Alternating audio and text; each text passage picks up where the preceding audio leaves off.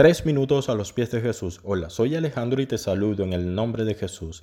El poema Los motivos del lobo de Rubén Darío nos cuenta la historia de un lobo con fauces de furia, con ojos de mal terrible y cruel que había asolado y devorado todo a su alrededor, con incontables muertes y aún los más fuertes cazadores, armados de hierro, fueron destrozados. Francisco fue en la búsqueda del lobo y cerca de la cueva encontró la fiera enorme. Exclamando Francisco le dijo al lobo, es ley que tú vivas de horror y muerte. Y el gran lobo le respondió, es duro el invierno y es horrible el hambre, y no hallé que comer, y entonces busqué el ganado y cien veces comí ganado y pastor. Y en cuanto a la sangre que tú dices que yo he derramado, yo te digo que he visto más de un cazador sobre su caballo correr tras el oso o el ciervo, y a más de uno vi mancharse de sangre y torturar a los animales, y no era por hambre como yo que iba a cazar. Francisco le respondió y le dijo, en el hombre existe mala levadura, cuando nace viene con pecado, es triste, mas el alma de la bestia es pura.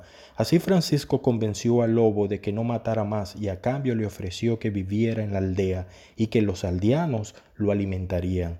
Algún tiempo el lobo estuvo tranquilo, este aprendió mil gracias y mil juegos, todos le miraban como a un manso galgo. Un día Francisco se ausentó y el lobo desapareció, tornó a la montaña y recomenzaron sus aullidos y su saña. Otra vez se sintió su temor y de nada servía el valor y el arma, pues la fiera bestia no daba tregua. Luego de que Francisco volvió y escuchó todo, fue a la montaña y junto a la cueva halló a la limaña. El lobo le dijo, Allá en la aldea estaba tranquilo, mas empecé a ver que en todas las cosas estaba la envidia, la saña, la ira, en todos ardía la lujuria, la infamia y la mentira. Me vieron humilde y me dieron de palos, y entre mis entrañas revivió de nuevo la fiera y me sentí lobo malo. Déjame en el monte, le dijo.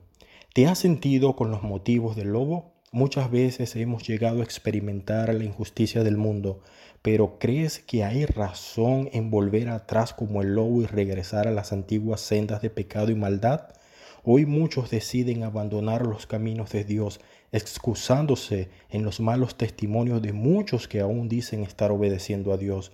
Salmo 37 del 1 al 7 nos dice, no te impacientes a causa de los malignos, ni tengas envidia de los que hacen iniquidad porque como hierba serán pronto cortados y como la hierba verde se secarán. Guarda silencio ante el Señor y espera en Él. No te alteres con motivo del que prospera en su camino por el hombre que hace maldades. ¿Qué piensas tú de esto? Déjanos tus comentarios y opiniones en iglesialatina.com y deseamos que tengas un día muy bendecido.